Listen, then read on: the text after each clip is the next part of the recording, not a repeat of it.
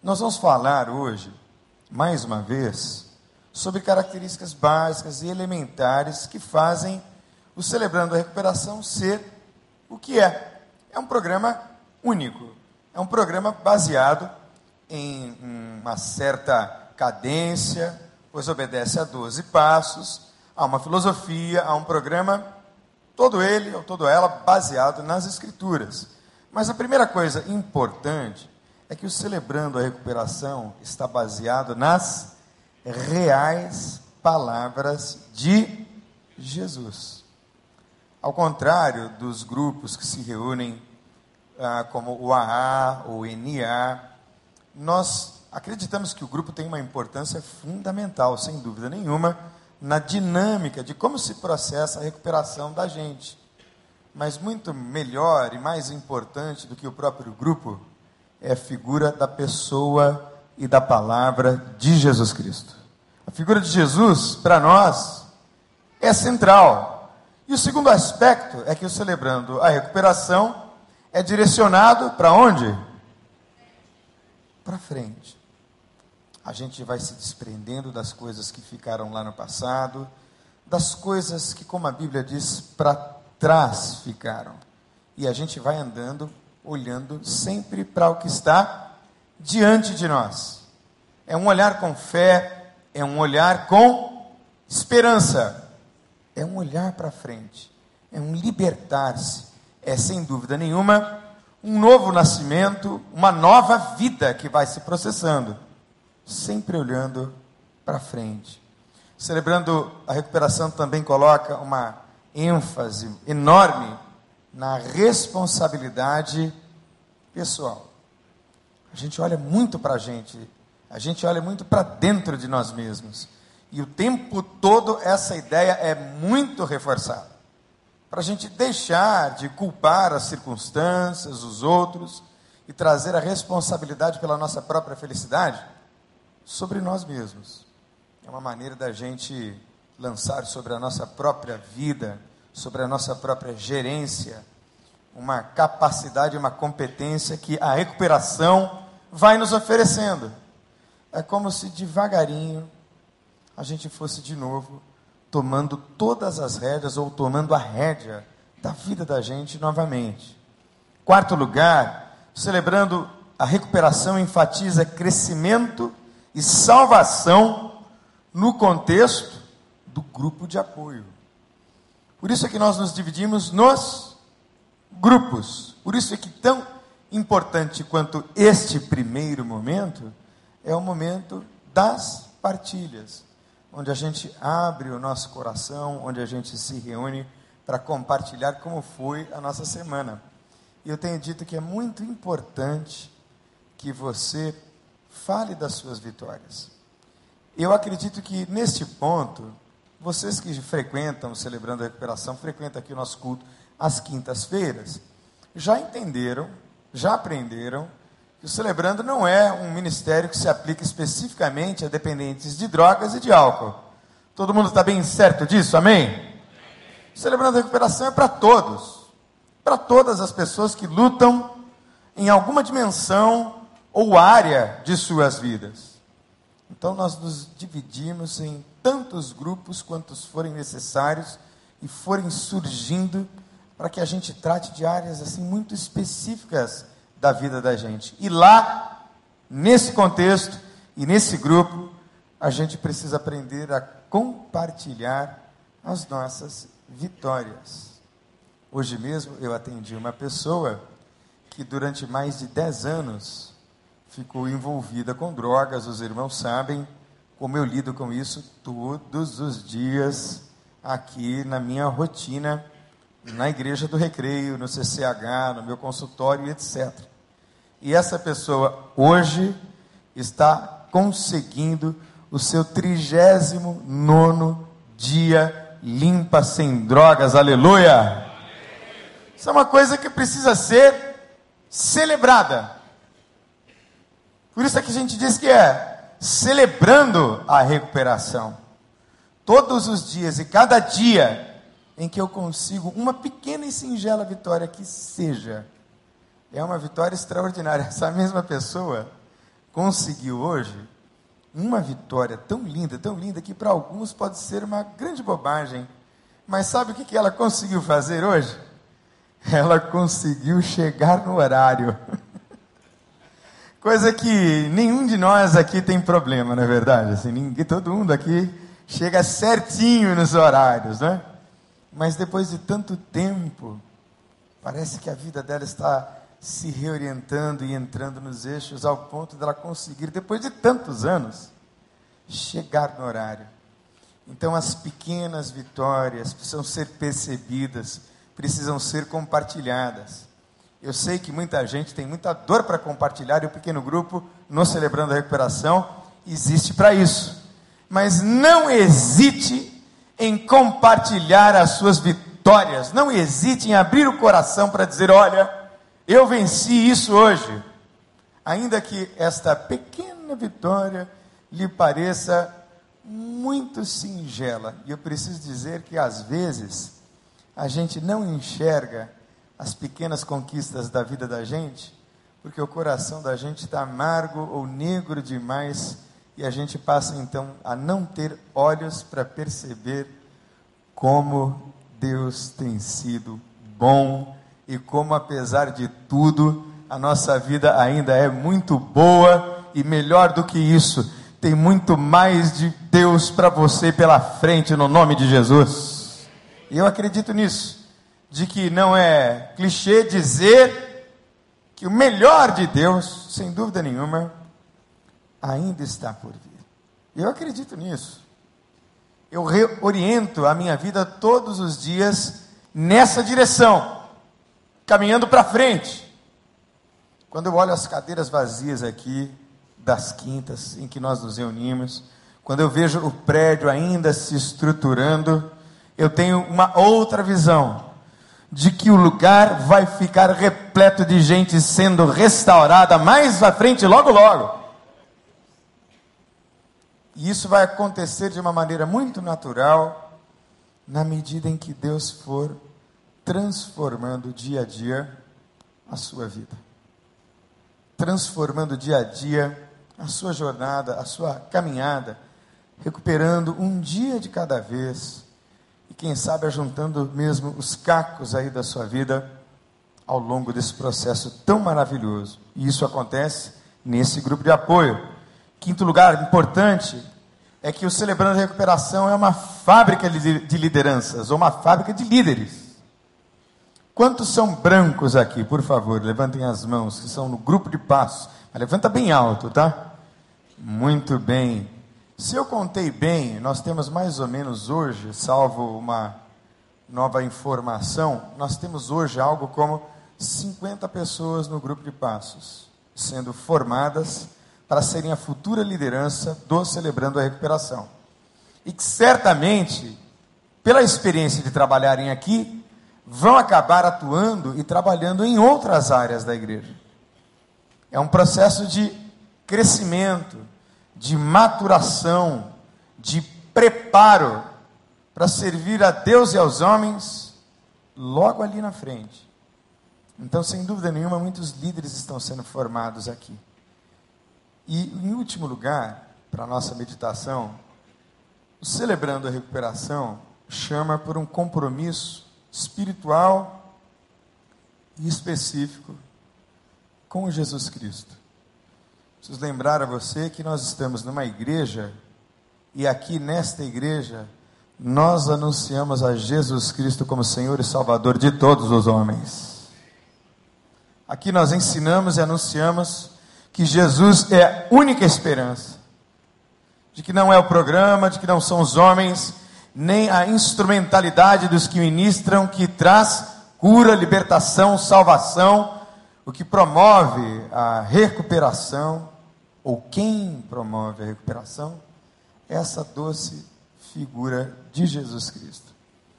Ora, nós fundamentamos todo o celebrando em 12 passos, e eu quero citar para vocês o décimo segundo de propósito, porque nós vamos falar sobre despertar espiritual nessa noite. E o décimo segundo passo diz assim: tendo experimentado um despertar espiritual através desses passos, procuramos transmitir esta mensagem e aplicar esses princípios em todas as nossas atividades. E agora eu gostaria de convidar você que abrisse a sua Bíblia no Evangelho que João escreveu, lá no capítulo 3.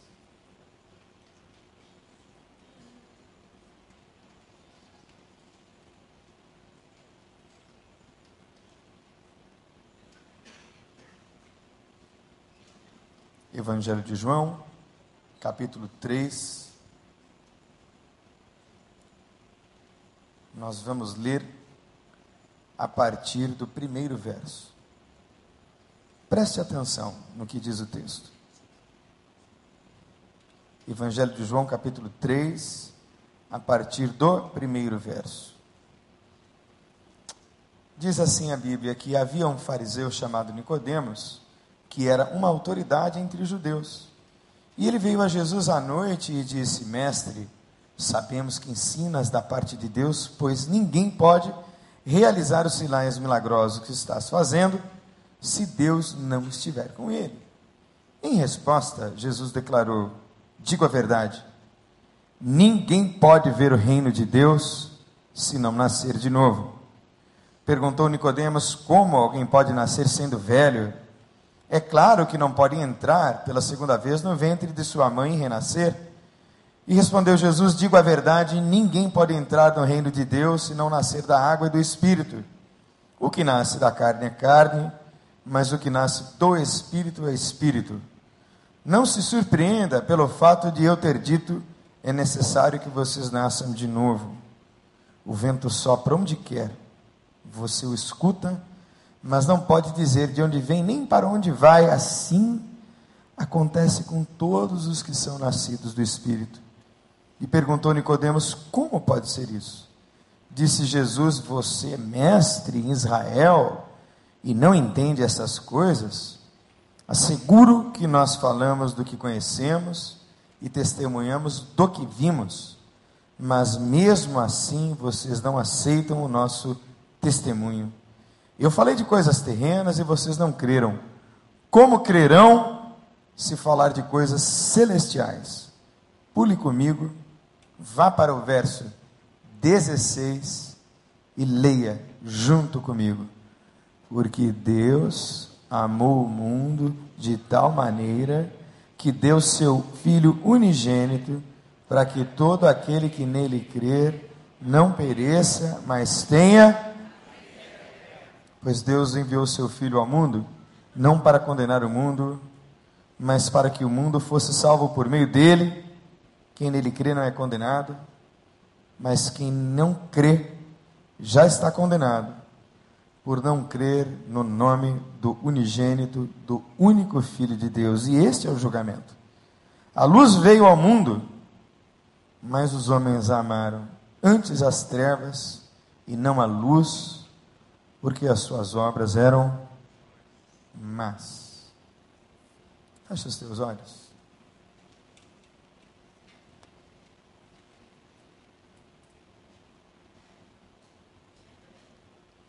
Ore um pouquinho. Ou seja, fala um pouquinho com Deus agora, só você. E fala assim: Deus, eu queria que o Senhor falasse comigo agora. Eu queria que através dessa pequena porção da tua palavra, o Senhor falasse comigo, trouxesse uma mensagem ao meu coração. Pede isso a Deus. E diga a Deus, eu quero te ouvir. Você que está aí na internet, faça o mesmo. E diga assim a Deus, eu quero que o Senhor fale comigo.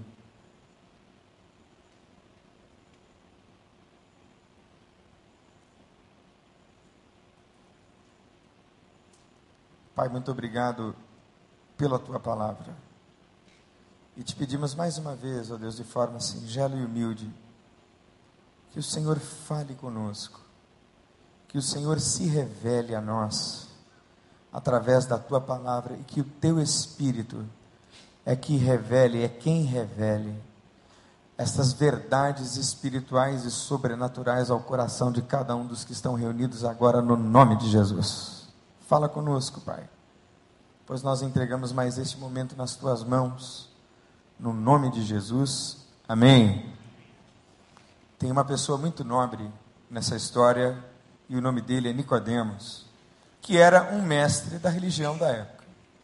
E não é interessante que um mestre da religião deveria reconhecer, por conhecer muito bem a Bíblia, que aquele homem chamado Jesus era de fato quem ele afirmava que era? Jesus estava dizendo que ele era o Filho de Deus. Jesus estava dizendo que ele era a própria encarnação de Deus, era Deus feito na forma de homem. E alguém poderia ter dito: não, peraí, sujeito não é Deus, ele é um louco, porque você pode imaginar qual seria a reação de vocês se alguém subisse aqui no púlpito, sentasse aqui nesse banquinho e dissesse: Muito boa noite, eu sou Deus. Aí você diria: Não, aqui no Celebrando a Recuperação, nós estamos apresentando que nós não somos Deus. E a gente não pode controlar a vida do outro. Nós estamos nos libertando das relações codependentes que nós temos. Então, não. Alguém poderia ter afirmado que Jesus era um louco completo. Mas ninguém poderia contestar a sua sanidade, porque ele dizia coisas que nenhum outro homem havia dito. Assim como ele fazia coisas que nenhum outro homem antes havia feito. Ele ressuscitava os mortos, ele dava vista aos cegos, até os leprosos eram apenas, não apenas curados, mas tocados por ele. Os leprosos eram considerados impuros naquela época, e era um escândalo tocar em leprosos. E ele assim fazia. E esse homem nobre deveria ter a capacidade o discernimento espiritual para perceber que ele era o filho de Deus. Mas ele, nobre, foi a quem ele considerava alguém também nobre, mas não filho de Deus. Talvez um mestre como ele. E Nicodemos, homem muito polido, homem muito inteligente, muito hábil nas palavras, chega fazendo elogios a Jesus, dizendo: Olha, o Senhor é mestre, porque ninguém pode fazer esses sinais que o Senhor faz se Deus não estiver com ele. Se tem uma coisa que Deus não precisa, é da sua simpatia. Eu me simpatizo muito com os crentes. Não, isso é positivo, isso é ótimo. Que bom que você seja simpatizante de quem anda com Deus. Eu me simpatizo muito com a igreja do recreio. Eu acho que é uma igreja contextualizada, relevante, acolhedora, Ótimo, nós queremos isso, mas queremos muito mais. Tanto quanto Deus queria muito mais de Nicodemos. Então ele diz diretamente, olhando nos olhos de Nicodemos, ele nem se digna a agradecer o elogio, ele diz: "Meu amigo, se alguém não nascer de novo, não pode ver o reino de Deus. E ver o reino de Deus é, em primeiro lugar, passar a ver a própria vida como uma possibilidade de coisas novas, porque entrar para o reino de Deus obedece ao processo do novo nascimento. Eu nasci de novo para todas as dimensões da minha vida, para a dimensão física, espiritual, emocional, social. Eu fui liberto de todas as formas que um ser humano pode ser livre quando eu me encontrei com Jesus de Nazaré. Aleluia! Eu nasci de novo. Já com 21 anos de idade. E essa pergunta choca Nicodemos, mas como assim? Como assim nascer de novo? Como é que um homem já velho pode nascer de novo? Ele vai entrar de novo na barriga, no ventre da sua mãe. E aí Jesus está dizendo a ele: "Não, Nicodemos. Não é deste nascimento cirúrgico que eu estou falando. É de um nascimento espiritual. É de um nascimento que acontece na alma, é um milagre. É quando uma nova criatura, uma nova pessoa, uma nova natureza, um novo caráter, uma nova visão de mundo nascem dentro de nós. Impressionante a experiência da conversão, porque muda tudo. Eu me lembro que quando me converti ali, logo nas minhas primeiras semanas, quando eu fui despertado espiritualmente, o meu jeito de andar mudou. Porque eu antes eu era assim meio malandro. o meu jeito, a minha postura mudou. O meu pai estranhou. Eu não tenho nada contra a gíria, eu falo gíria, sem nenhum problema. Mas as minhas gírias eram muito carregadas, eram muito estigmatizadas. Era uma gíria de quem andava, você sabe bem, por aí. Meu pai estranhou, porque eu já não falava mais gírias e eu havia recuperado o português correto, a correta maneira de se expressar. E ele mesmo me disse nas suas primeiras palavras quando ele me viu: Meu filho, tem um brilho novo nos seus olhos. Você está diferente. É porque essa transformação que Deus faz na gente, e só Deus é que pode fazer, é tão extraordinária e tão maravilhosa, começa de dentro para fora e repercute em todas as dimensões e fica estampado na nossa cara. Como é maravilhoso perceber que a transformação que está acontecendo lá dentro se reflete no rosto é como se a glória de Deus estivesse sendo derramada sobre a vida da pessoa. E a gente percebe, tem algo novo ali. Eu não sei se você já entrou dentro da casa de alguém que tem aquela aura pesada. Uma aura de negatividade. Eu não sei se você já conviveu durante muito tempo com gente que está sempre armada para o pior, armada para responder o mal com o mal.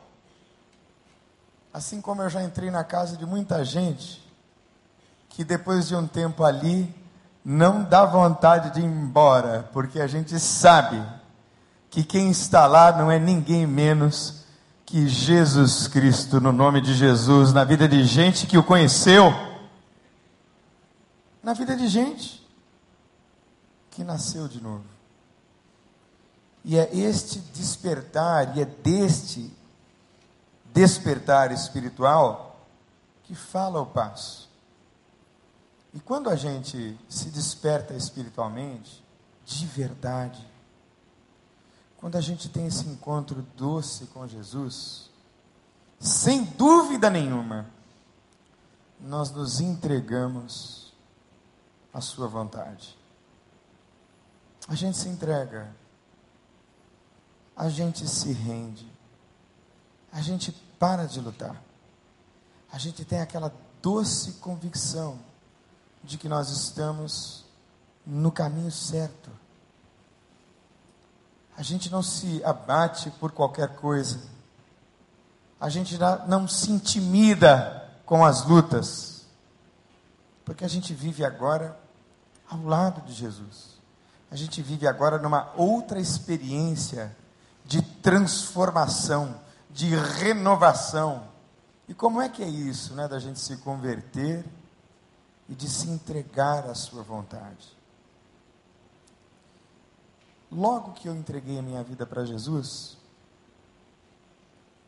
eu havia recebido de Deus uma voz de comando muito clara de que eu deveria servi-lo. E Deus então me chamou para o ministério. Não é tão maravilhoso que quando a gente se entrega a Jesus, a gente passa a sentir assim uma vontade enorme de ajudar as outras pessoas. Não é? Tanto quanto a gente foi ajudado. E o Celebrando a Recuperação é o lugar perfeito para isso. É o lugar perfeito para você aprender a estender a sua mão. E às vezes a gente pensa, meu Deus, o que é que eu posso fazer pela outra pessoa? Comece abraçando. Comece tirando essa cara carrancuda da sua cara, botando um sorriso aí e dizendo para o outro: Deus te abençoe, faz isso agora. E Deus te abençoe, meu irmão.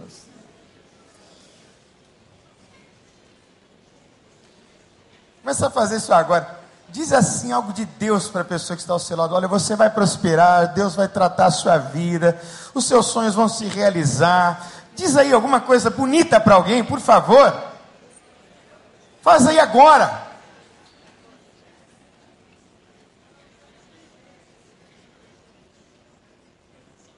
Pode começar assim, bem pequenininho. Depois, quem sabe, vai aumentando assim as possibilidades de oferecer serviço. Preste atenção.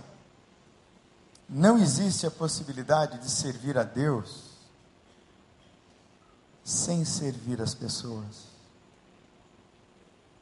Quem quer servir a Deus precisa aprender a servir as pessoas. Tive fome e me desses de comer. Eu tive sede e me desses de beber. Estava nu e me vestistes estive preso e fostes me visitar. A estes Deus vai colocar à sua direita. Então, o serviço a Deus passa obrigatoriamente pelo serviço aos homens. E na minha conversão, voltando aqui ao ponto, Deus havia me chamado. E eu havia dito a Deus: Bom Deus, eu vou ficar aqui nessa casa de recuperação só dois meses foi quando no segundo mês da minha recuperação, Deus me acordou num sonho. E no sonho eu ouvi uma voz. E a voz me dizia: Você é meu. E você sai quando eu disser. E aí, irmãos, apesar dos insistentes convites de minha família para que eu voltasse para São Paulo, e me formasse no que eu quisesse me formar, eu fiquei servindo seis anos como voluntário, sem receber salário, lá naquela casa de recuperação.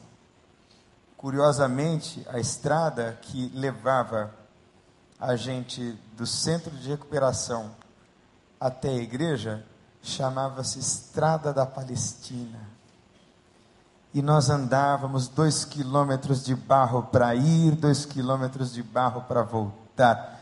Quando não era poeira, era lama. E nós íamos e voltávamos adorando, e era o melhor lugar do mundo, porque era o centro da vontade de Deus.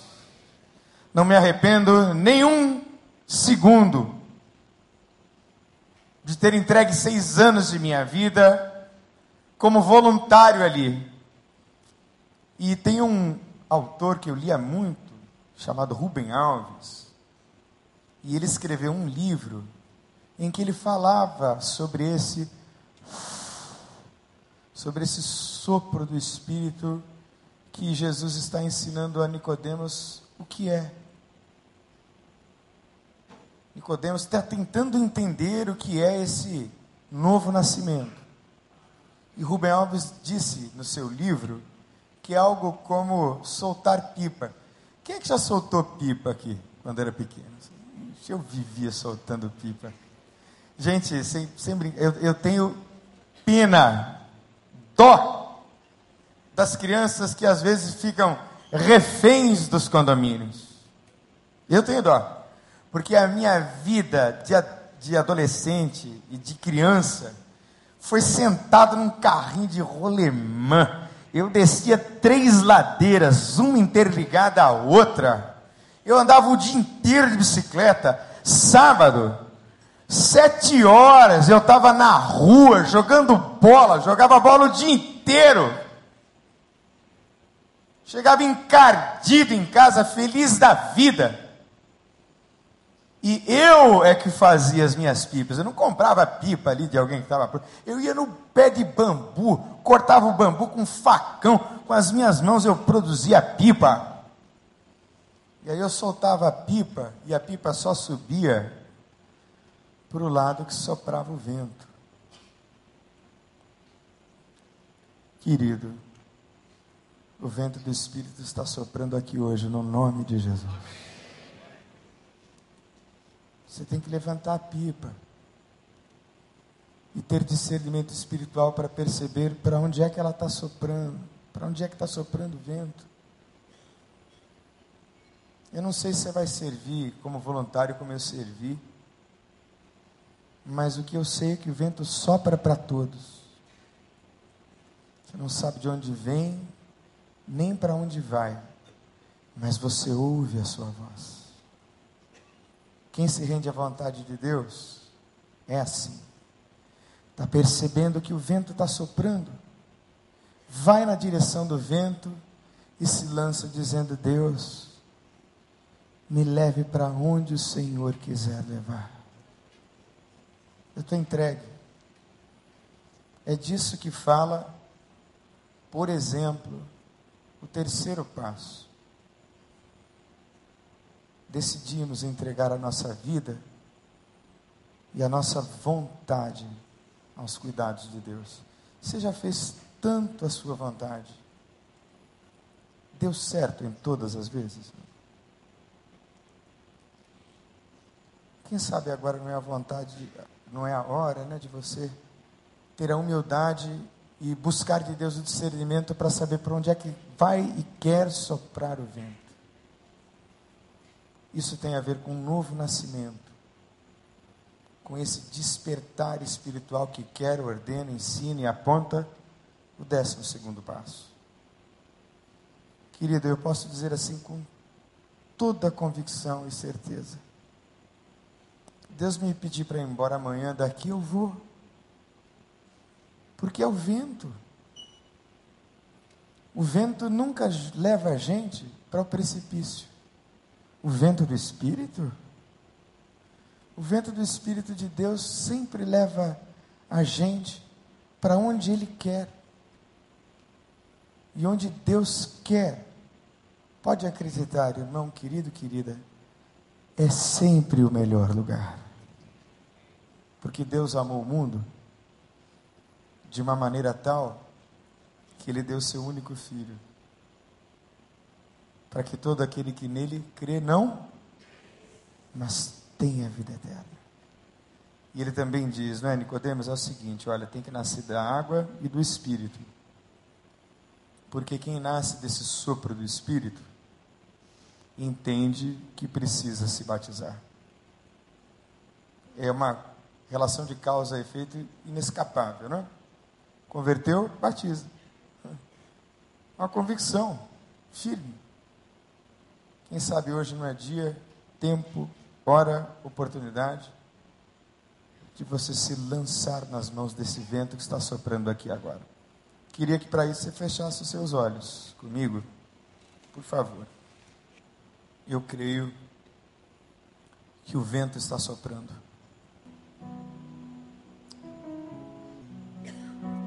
é só em Jesus.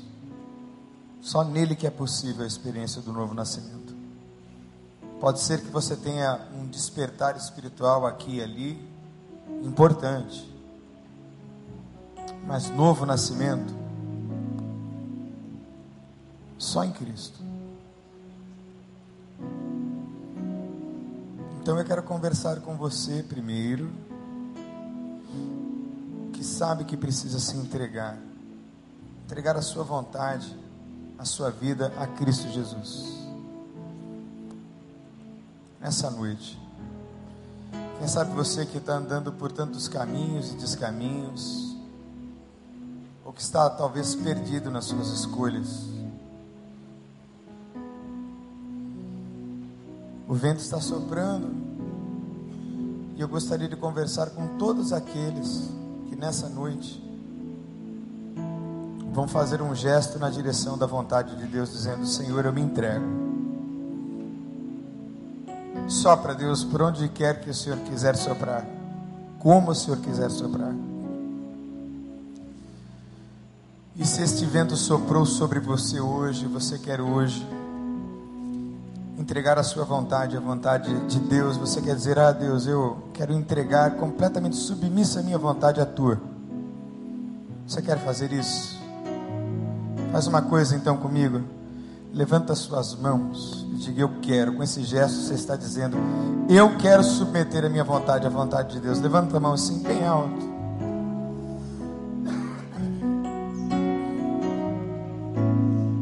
Faz uma coisa agora, ó. Abre os olhos. O vento está soprando. Não é? Você já fez esse gesto, você já levantou a sua mão. Agora você vai dar mais um passozinho importante. Queria que você saísse do seu lugar e viesse aqui à frente agora. Em nome de Jesus. Vem cá. Você que está visitando a gente, você não tem problema. Vem cá. Que vai vir muita gente. Deus, a nossa vontade, tantas vezes, ela é contrária à tua. Mas nós sentimos o vento do Espírito soprando sobre nós nessa noite, Senhor de uma maneira tão doce, tão suave, a nos constranger e a nos chamar, Senhor, para caminhar contigo nesse despertar espiritual maravilhoso. E com esta atitude, nós estamos dizendo que estamos deixando as trevas para andarmos na tua maravilhosa luz, ó Deus. Por isso confiamos as nossas vidas a Ti mais uma vez consagramos, entregamos as nossas vidas a Jesus, que vai nos ajudando dia após dia, um dia de cada vez, um passo de cada vez, rumo à nossa restauração completa, no nome de Jesus. Assim nós entregamos este momento, Senhor, e esta bela oportunidade para este maravilhoso despertar espiritual e nós oramos neste nome tão doce, no nome de Jesus. Amém.